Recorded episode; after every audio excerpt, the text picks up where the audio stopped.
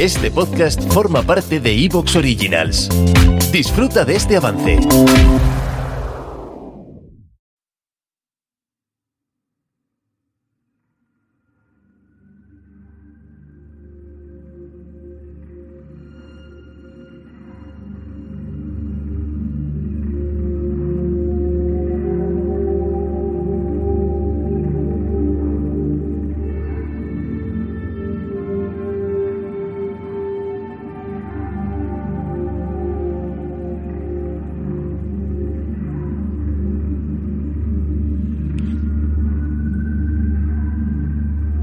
Lo habíamos anunciado hace unas semanas y ya es una realidad.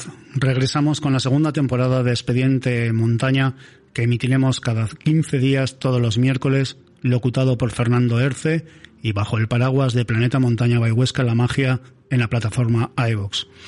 Y regresamos con un triángulo esotérico donde la historia, la leyenda y la montaña se dan la mano. La comarca de la Jacetania, la cuna del Reino de Aragón, está salpicada de multitud de historias y leyendas y es la raíz del triángulo esotérico. Hoy, en Expediente Montaña, os acercamos el conformado por San Adrián de Sasabe, el monasterio de San Juan de la Peña y el monte Oroel que cierra el Valle del Aragón, y es, quizá, el pico más emblemático para los jacetanos.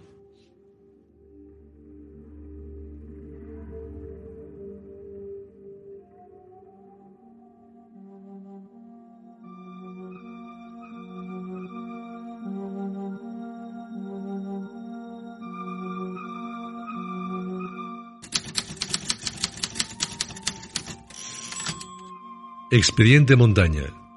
Esoterismo en la montaña del Grial. El Pirineo está plagado de leyendas. Más, cuando valles y montañas se encuentran salpicadas de ermitas imposibles, construcciones de piedra en lugares remotos y el mundo vertical sirve de refugio natural para proteger y esconderse. La cordillera pirenaica fue durante siglos tierra de frontera y también morada para hombres de bien y del mal. En este sentido, la comarca de la Jacetania siempre ha estado impregnada de leyendas. El círculo de energía de la vía ermita de Santa María de Iguácel al fondo del valle de la Garcipollera es uno de esos ejemplos, uno más de los que salpican el territorio.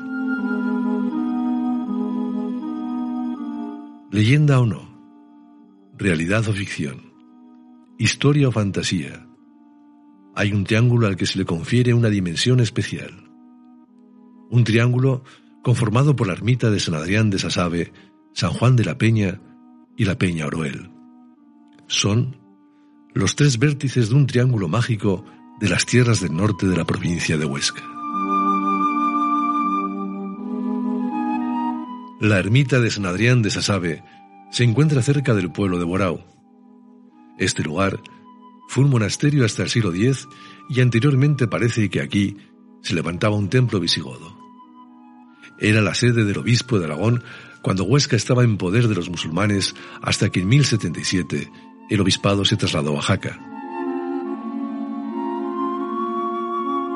Junto con los monasterios de San Pedro de Siresa y Ciella en el valle de Ansó, y ya desaparecido, el de San Adrián de Sasabe, el más importante de todos en el siglo X, fue la punta de lanza por el que los agustinos organizaban la repoblación de los terrenos recién conquistados a los musulmanes. De hecho, estos monasterios constituían en conjunto una sede itinerante para los obispos aragoneses del momento, tratando de esquivar los ataques militares de los árabes ante la debilidad del condado de Aragón que en esos momentos estaba dando sus primeros pasos. En el siglo X, cuando el condado de Aragón pertenecía al reino de Pamplona, el nombramiento de San Adrián de Sasabe como sede episcopal era el primer paso hacia la reorganización y repoblación de estas tierras norteñas. También influyó la disputa de los ritos.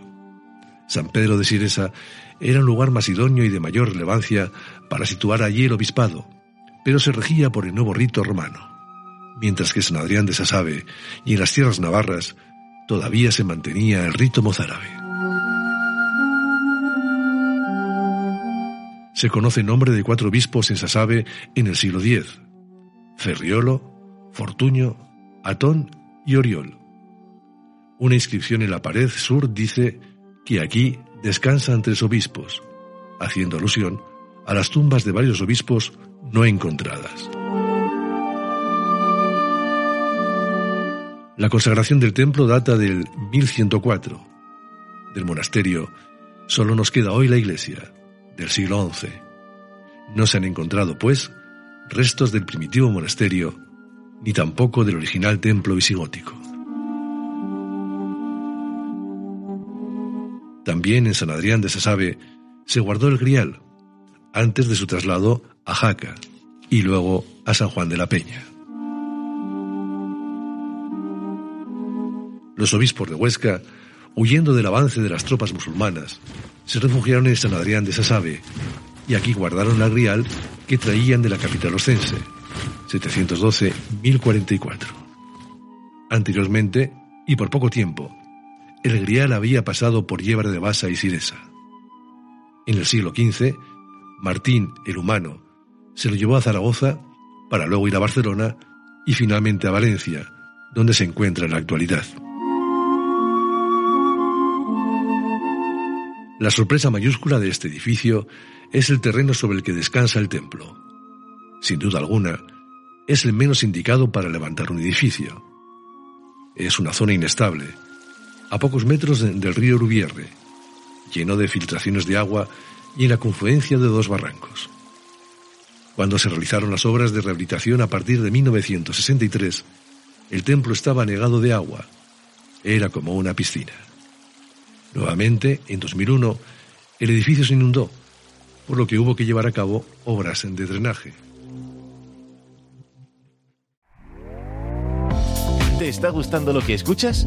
Este podcast forma parte de Evox Originals y puedes escucharlo completo y gratis desde la aplicación de Evox. Instálala desde tu store y suscríbete a él para no perderte ningún episodio.